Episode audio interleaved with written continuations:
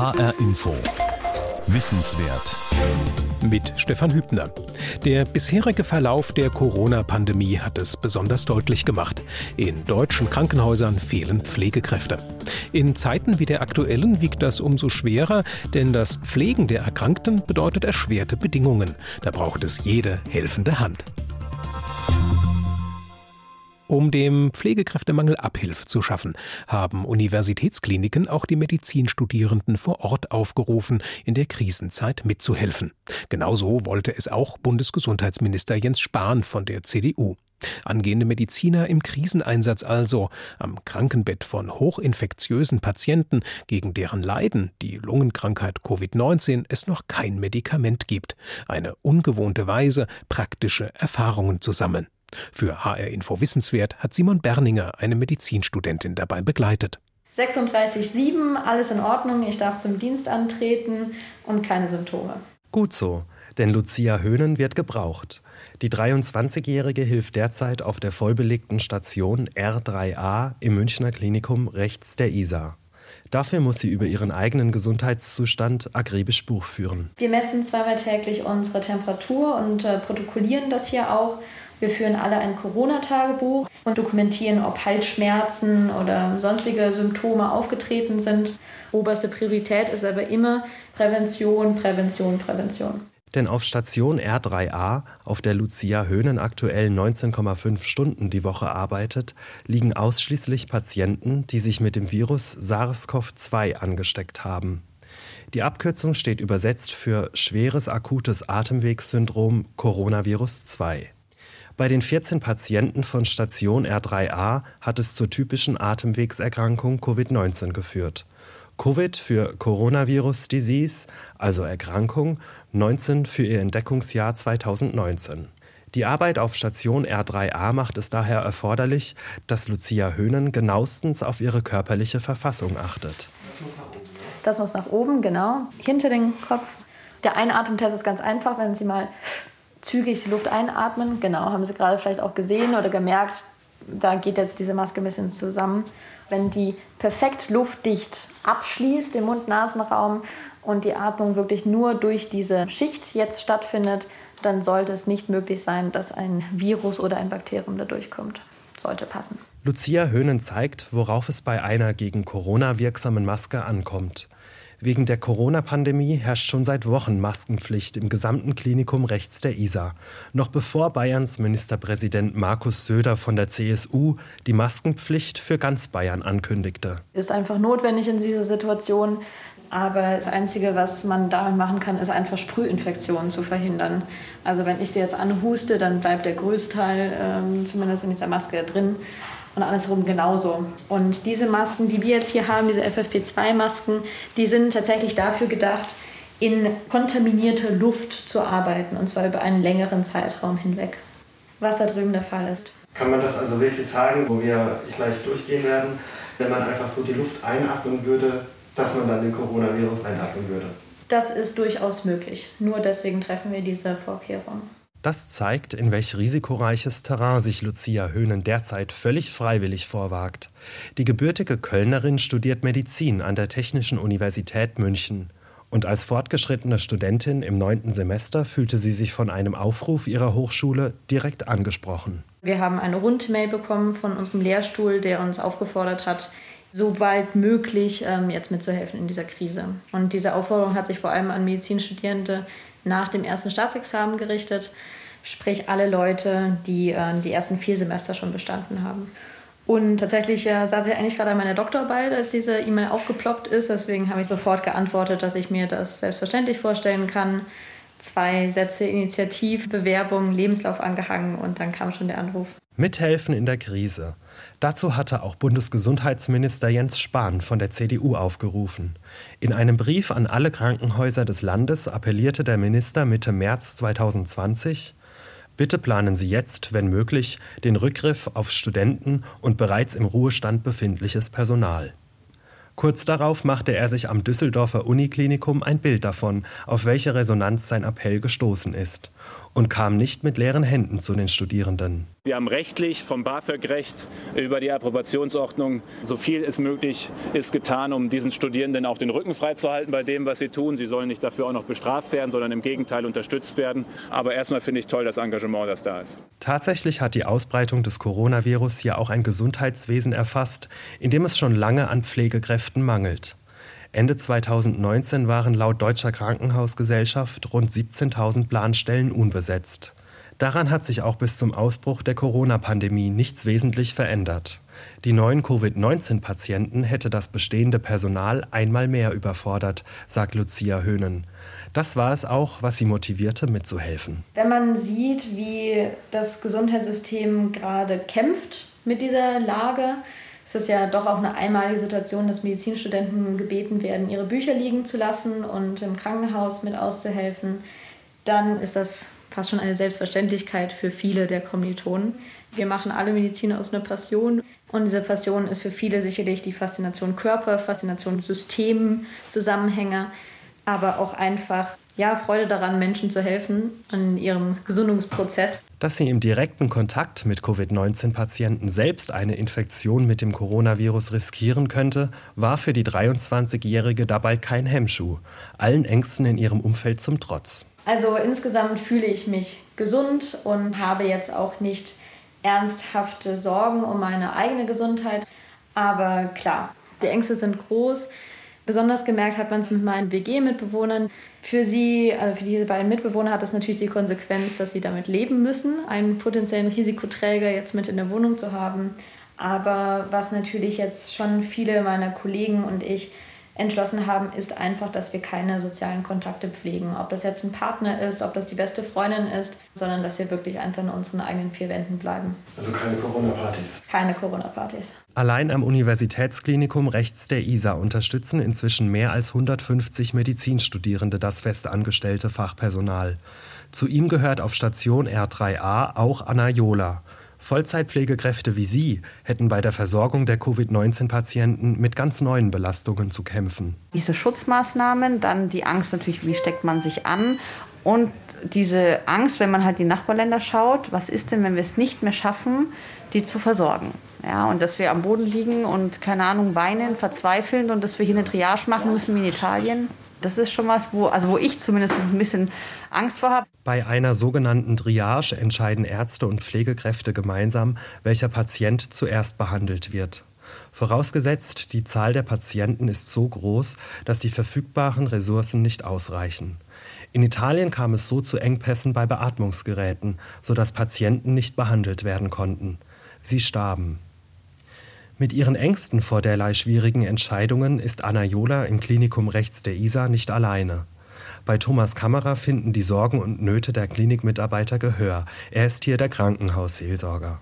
Zu Gottesdiensten darf er zwar nicht mehr in die Klinikkapelle einladen, trotzdem werde der Ort weiterhin aufgesucht. Am ehesten trifft man auch jemanden vom Personal in der Kirche.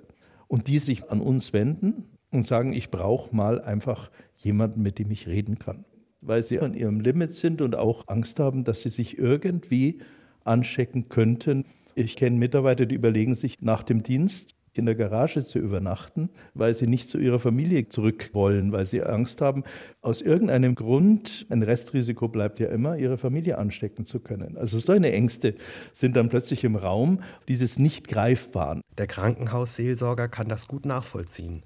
Trotzdem zielen seine Gespräche auf Versachlichung. Die Covid-19-Patienten sind gut isoliert, die sind gut versorgt. Man ist in der U-Bahn viel näher dran als bei uns. Bei uns ist man eigentlich an einem relativ sicheren hygienischen Ort. Also ich fühle mich hier relativ sicher. Und solange wir nicht überlaufen an Patienten, die beatmungspflichtig sind, glaube ich, dass es gut aushaltbar ist, auch für unser Personal, hoffe ich. In dem Moment, wo wir auf Triage gehen müssen, wie es Italien muss, wo Personal entscheiden muss, wer bekommt die Beatmungsmaschine, wird das Ganze eine andere Dimension bekommen und werden wir Menschen haben, die zusammenbrechen weil sie es nicht aushalten. Und selbst der härteste geschulte Arzt wird an seine Grenzen kommen, wenn er das fünfte oder sechste Mal diese Entscheidung treffen muss. Beatmungsgeräte gehören auf Station R3a zu den wichtigsten medizinischen Hilfsmitteln. Denn die R3A ist eine Intensivstation. Im März wurde sie zur ausschließlichen Behandlung von Covid-19-Patienten freigemacht. Damit rüstete sich das Klinikum rechts der Isar für die Corona-Epidemie, nachdem schon Ende Januar der erste infizierte Deutsche ins Münchner Klinikum Schwabing eingeliefert worden war. Rechts der Isar hat Christoph Spinner die Umstellungen in seinem Haus von Anfang an begleitet. Die Vorkehrungen hätten sich bislang ausgezahlt, sagt der Oberarzt für Infektiologie. Wir haben bei weitem keine Verhältnisse wie in anderen europäischen Ländern. Wir haben sehr, sehr früh mit Schulungsmaßnahmen begonnen, Schulungsvideos produziert, machen mit jedem Mitarbeiter eine Hygieneunterweisung. Und bislang haben wir erfreulich niedrige Raten an infizierten Mitarbeitern. Und im Rahmen der Eskalationspläne hier für die Versorgung haben wir spezifische Stationen benannt. Das bedeutet, dass wir eben nicht auf jeder Station Covid-19-Erkrankte versorgen, sondern nur auf speziell umgewidmeten Einheiten. Die R3H war die erste Intensivstation. Aber mittlerweile versorgt auch eine andere Station, die Intensivstation 1, Covid-19-Patienten. Außerdem gibt es weitere Einheiten für weniger schwer erkrankte Corona-Patienten. Denn nicht jeder, der wegen einer Infektion mit dem Virus ins Krankenhaus eingeliefert wird, muss auch auf Intensivstation. Das hängt davon ab, wie stark die Lunge der Patienten vom Coronavirus geschädigt ist. Um auf die Intensivstation verlegt zu werden, muss ein schweres Krankheitsbild vorhanden sein, in der Regel mindestens ein Organ, das lebenswichtig ist, nicht mehr in der Lage sein zu arbeiten. Die Aufgabe der Intensivstation besteht ja darin, vorübergehend ausgefallene Organfunktionen zu ersetzen und nach allem, was wir wissen, vermehrt sich das neuartige Coronavirus gerade insbesondere in der Lunge. Deshalb wurde es ja zunächst auch in Wuhan beschrieben als Lungenentzündung. Gehen wir eben davon aus, dass das Virus dazu führt, dass die Atmungsorgane geschädigt werden, sind das auf der Intensivstation R3A vereinfacht gesagt wirklich schwer betroffene Fälle. Gleichwohl besteht für Sie noch Hoffnung, anders als auf der Palliativstation im Klinikum rechts der Isar. Auch dort gibt es einen isolierten Bereich für Covid-19-Patienten, für die eine intensivmedizinische Behandlung keine Aussicht auf Erfolg mehr hätte. Anders bei den Patienten auf Station R3a, erklärt Lucia Höhnen. Und doch sei ihre Lage ernst. Wer hier aufgenommen wird, ist lebensbedrohlich betroffen von Corona, weil die Lunge so geschädigt ist durch den Virus. Problem beim Coronavirus ist ja, dass es zu Flüssigkeitseinlagerung in Wänden der Lunge kommt. Das heißt, dass der Gasaustausch von Sauerstoff in der Luft und Kohlenstoffdioxid im Blut nicht ausreicht. Das Sauerstoff kommt nicht mehr ins Blut rein und das bedeutet, dass auch eine invasive Beatmung notwendig ist. Das meint die künstliche Sauerstoffzufuhr über ein Beatmungsgerät. Die gehören zur Ausstattung von sogenannten Intensivbetten, von denen auf Station R3a 14 zur Verfügung stehen. Lucia Höhnen erklärt, wie Covid-19-Patienten damit behandelt werden. Es wird ein Plastikschlauch, ein Tubus eingeführt, um von außen Sauerstoff in die Lungen reinzupressen. Dafür sedieren wir den Patienten. Das heißt, wir legen ihn schlafend und warten in Anführungszeichen darauf, dass der Körper es schafft, von alleine mit diesem Virus zurechtzukommen. Nachweisbar unterstützende Medikamente zur Virusbekämpfung bis hin zur Immunität der Infizierten fehlen bislang. Auf Station R3a können derzeit nur die Standards der intensivmedizinischen Betreuung angeboten werden. Und die beginnen in der Regel eben mit der invasiven Beatmung der Patienten. Eben dabei hat Lucia Höhnen auch ihre bislang schlimmste Erfahrung auf Station R3A gemacht. Das war ein Patient, der hierhin verlegt worden ist und ich habe das noch mitbekommen, wie der Patient nicht genug Luft bekommt. Das finde ich persönlich sehr belastend. Man hört, dass sich ein Mensch wahnsinnig quält, dass der nichts anderes eine Rolle spielt, außer endlich wieder genug Luft zu bekommen, bis hin dann endlich zur Intubation, also Patient zum Schlafen bringen und dann mit der Maschine beatmen. Jedes Mal, wenn Lucia Höhnen seither durch die dicke Glastür geht und auf Station R3A zum Dienst antritt, muss sie damit rechnen, dass sie hier so etwas wiedererleben könnte. So, das ist die Schleuse und der nicht kontaminierte Bereich ist jetzt vor der Stationstür. Also wir befinden uns im kontaminierten Bereich. genau. Daher zieht Lucia Höhnen jetzt auch ihre FFP2-Maske auf. Sie muss so eng über Mund und Nase gezogen werden, dass Lucia Höhnen nur durch die Maske atmet. Auf den weißen Stoff hat sie mit rotem Filzstift ihren Namen geschrieben, damit ihre Maske auch ja kein anderer nimmt. Jetzt momentan in Zeit von Ressourcenknappheit leider verwenden wir die Masken bis zum absoluten Maximum. Das bedeutet, wir haben nur eine Aufbauschicht. Also es ist Gold wert. Das ist Gold wert, absolut. Ja. Problem für uns ist einfach, dass wir so viel Zeit in dieser Maske verbringen, dass irgendwann die Luftfeuchtigkeit so hoch wird, dass diese Membranen nicht mehr zuverlässig funktionieren. Aber das ist äh, leider auch Realität im gesamten Klinikum, dass Desinfektionsmittel und Masken verschwinden und damit wird zum Beispiel so umgegangen, dass diese Masken eingesperrt sind hier auf der Station, wie sonst nur Morphium und andere Medikamente dieser Klassen. Das äh, ist jetzt gerade genauso wertvoll. Über die Sache mit den FFP2-Masken hat sich Lucia Höhnen auch schon außerhalb der Klinik geärgert. Was mich so richtig aufgewühlt hat, war ein Besuch in der Apotheke, dass eine Dame sich informiert hat über diese FFP2-Masken und da kam es zu der Aussage, dass sie momentan ausverkauft sind, es aber eine Warteliste gibt wenn man selbst darauf angewiesen ist, diese Maske bis an das absolute Maximum der Tragezeit zu tragen, weil es nicht genügend gibt und gleichzeitig Privatpersonen eine Notwendigkeit darin sehen, diese Masken zu besitzen. Das war für mich hart zu ertragen. Für die Pflegekräfte und Ärzte sind die FFP2-Masken der wichtigste Schutz vor einer Ansteckung mit dem Coronavirus, zumindest in der sogenannten Schleuse. So nennt das Personal den langen Klinikflur, von dem rechts und links die Zimmer der Covid-19-Erkrankten abgehen, mit jeweils nochmals eigens gesichertem Zugang. Wir versuchen, so lange wie irgendwie möglich, physische Barrieren zwischen den Patienten und uns selbst zu bringen, einfach um hier noch so frei wie möglich arbeiten zu können. Das heißt, wir befinden uns jetzt hier in einer großen Dauerschleuse. Und das ist das Patientenzimmer. Darin ist allerhöchste Vorsicht geboten. Deshalb zieht Lucia Höhnen zusätzliche Schutzkleidung über ihre blaue Pflegekleidung. Auch eine Schutzbrille ist nötig. Augen sind immer ein Risiko, bei HIV und Hepatitis genauso. Dafür braucht man aber relevant viele Viren in der Luft. Und das ist jetzt genauso in diesem Patientenzimmer. Da werde ich jetzt schnell reingehen und ein Blutgas abnehmen. Die Werte einer Blutgasanalyse geben die wichtigsten Hinweise auf die Beatmungsverhältnisse der intubierten Patienten. Dafür nimmt Lucia Höhnen dem Patienten ein wenig Blut ab und misst zwei wichtige Werte, den Kohlenstoffdioxid und den Sauerstoffpartialdruck. Um einschätzen zu können, ob die Beatmung stimmt, müssen die Pfleger wissen, wie viel von den Gasen jeweils gelöst im Blut vorhanden ist. Auf einer normalen Intensivstation würde Anna Jola die Blutgasanalyse übernehmen. Kann mir einer von euch BGAs machen? Als Fachkrankenschwester für Anästhesie und Intensivmedizin gehört das für sie zum kleinen Einmaleins. Aber bei Covid-19-Patienten ist die Untersuchung aufwendiger. Lucia Höhnens Hilfe wertvoll. Also es sind nur diese Schutzmaßnahmen, die es eigentlich so herausfordernd und anstrengend machen. Es ist nicht schön, es ist auch nicht angenehm, deswegen brauchen wir auch so viel Personal, weil das sonst unmöglich zu stemmen ist. Ja, also auch mal schnell so eine Blutgasanalyse machen, also gucken, ob die Beatmung stimmt. Das ist eine Sache von vier Minuten. Wenn ich jetzt das aber selber mit Ausschleusen und Einschleusen, dann bin ich eine Viertelstunde beschäftigt und so kann ich es halt einfach rausgeben und die studentische Hilfskraft erledigt das dann für mich. Was also, wäre, wenn es die Medizinstudierenden hier nicht gäbe? Katastrophe, absolute Katastrophe. Es ist unmöglich. Wir brauchen so viel Manpower und die kennen sich ja auch aus. Und das ist natürlich das, was wir brauchen. Wir brauchen Leute, die uns verstehen und dann was beitragen können. Ebenso wie Lucia Höhnen. Nach gut zehn Minuten kommt sie mit Notizen wieder aus dem Patientenzimmer heraus. Das sind die Blutwerte der Patienten. Genau, die Blutgaswerte. Und zufriedenstellend in dem Fall oder nicht? Doch, das ist insgesamt sehr erfreulich. Also es ist besser geworden bei den Patienten.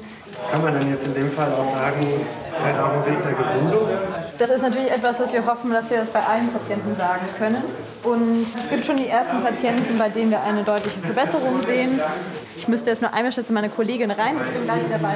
Die Kollegin wartet am Patientenbett auf weitere Hilfe, ehe Lucia Höhnen ihren Dienst im Stationszimmer der Pflegekräfte fortsetzen kann. Da ging es jetzt tatsächlich nur darum, die Patienten noch mal zu lagern, weil wir nichtsdestotrotz natürlich auch in dieser Situation sowas wie Druckstellen verhindern wollen. Und dazu gehört einfach regelmäßig die Körperposition zu verändern und da wir uns als Personal nicht unnötig schaden wollen, machen wir das zu zweit, einfach um ergonomischer arbeiten zu können. Bei solchen Eingriffen staunt die Studentin zuweilen nicht schlecht, wie Studium und Praxis zusammengehen. Wir haben nach neun Semestern schon viele Praktika gemacht. Da habe ich schon in vielen verschiedenen Bereichen gearbeitet, aber noch nie auf einer Intensivstation, wie sie jetzt hier ist. Und dann sind es die kleinen Sachen, die man in der Vorlesung gehört hat wie das Bauchlagerung sinnvoll ist bei Patienten mit einer Lungenbelastung, wie sie hier auftritt. Und dann ist man hier und kriegt mit, wie der Patient auf den Bauch gelagert wird und auf einmal geht es dem Patienten viel besser. Und das ist einfach beeindruckend. Durch ihr Medizinstudium kennt sich Lucia Höhnen auch bei den Medikamenten aus, die den Covid-19-Patienten während der künstlichen Beatmung verabreicht werden müssen. Hier handelt es sich jetzt vor allem um Antibiotika, aber auch sowas wie Muskelrelaxantien, weil ein Patient, der bei Bewusstsein ist, würde sich nicht beatmen lassen. Deswegen muss man gewisse Schlafmittel und muskelberuhigende Mittel geben. Das Allermeiste wird direkt in die Blutlaufbahn des Patienten gespritzt. Es gibt aber immer noch Medikamente, die man nur inhalieren kann oder die als Depot subkutan impliziert werden. Das wäre wohl auch bei Intensivpatienten notwendig, die nicht an Covid-19 erkrankt sind, zumal wenn auch Vorerkrankungen vorliegen, die Medikamentengaben notwendig machen. Das eine Medikament für Covid-19-Patienten gibt es noch nicht, zumindest noch nicht nachweislich. Denn Infektiologe Christoph Spinner beteiligt sich derzeit an internationalen Arzneimittelstudien, allen voran mit einem Medikament, das er testweise auch ausgewählten Patienten auf Station R3a verabreicht. Wir nehmen im Moment an mehreren großen Arzneimittelzulassungsstudien teil, die Remdesivir bei Covid-19-Erkrankten untersuchen. Remdesivir ist ein RNA-Polymerasehemmer. Was bedeutet das? Die Viruspolymerase ist ein Enzym, was ein Virus benötigt, um sich in menschlichen Zellen zu vermehren. Und der Polymerasehemmer Remdesivir ist auf alle Viren wirksam, die das Enzym der Polymerase mitbringen. Und Remdesivir gilt deshalb als vielversprechendes Arzneimittel, weil im Labor bereits gezeigt werden konnte, dass Remdesivir die Vermehrung von Coronaviren wirksam verhindern kann. Und zwar, weil Remdesivir quasi als falscher Baustein in die Erbsubstanz des Coronavirus, seine RNA, eingebaut wird. Das hemmt ein wichtiges Virusenzym, die RNA-Polymerase, die das Virus eigentlich braucht, um sich vermehren zu können. Soweit zumindest die Laborerkenntnisse, sagt Christoph Spinner. Und die Hoffnung wäre, dass es auch im menschlichen Körper in der eingesetzten Dosierung dazu führt, dass der Mensch schneller das Virus eliminieren kann, weil das Virus sich entsprechend langsamer oder gar nicht mehr vermehren kann. Nur wichtig zu verstehen ist, obgleich eine klinische Studie durchgeführt wird, ist es noch zu früh, um anzunehmen, dass Remdesivir wirklich wirksam die Erkrankungsdauer, Schwere oder Tödlichkeit, also Mortalität der Covid-19-Erkrankung wirklich reduziert. Das werden wir aus ersten Studien erfahren. Die ersten Studienergebnisse stünden kurz bevor, sagt Christoph Spinner. Er glaubt an diesen Therapieansatz, um den Virus im gesamten menschlichen Körper zu bekämpfen. Also nicht nur in der Lunge, die bei den Intensivpatienten ja am stärksten vom Coronavirus geschädigt ist. Natürlich besteht die Möglichkeit, dass man auch nur isoliert die Lunge behandelt, aber ich glaube, wichtig zu verstehen ist, nach allem, was wir bisher wissen, ist die Coronavirus-Infektion eine Systemerkrankung. Das bedeutet, sie betrifft den gesamten Menschen und es dürfte weitestgehend wirkungslos bleiben, nur am Ort der Lunge ausschließlich aktiv zu werden. Aber darüber muss man ehrlicherweise sagen, wissen wir heute noch zu wenig. Sollte dagegen Remdesivir tatsächlich helfen, könnte das Medikament mit viel Glück schon am Jahresende 2020 regulär verfügbar sein, sagt das zuständige Bundesinstitut für Arzneimittelforschung und Medizinprodukte. Der Stichtag für Lucia Höhnen ist derweil der 30. September. Bis dahin hat sie unterschrieben, auf ihr gewohntes Studentenleben zu verzichten. Wir haben theoretisch natürlich eine Kündigungszeit von zwei Wochen. Wir haben aber natürlich auch angefangen, weil wir mithelfen wollen und weil wir das Gefühl haben, es gibt eben eine Lücke, die wir schließen können mit unserer Vorausbildung. Ihre Doktorarbeit hat Lucia Höhnen auch vorerst auf Eis gelegt. Daran nebenbei noch arbeiten, Fehlanzeige. Und da bin ich, glaube ich, nicht die Einzige, dass ich mich freue, wenn dann auch Feierabend ist, dass jetzt nicht noch die Doktorarbeit vier, fünf Stunden winkt. Das sind aber, glaube ich, auch alles Dinge, die wir gerade gerne liegen lassen, einfach weil Papier geduldig ist und äh, schwerkranke Patienten sind es nicht.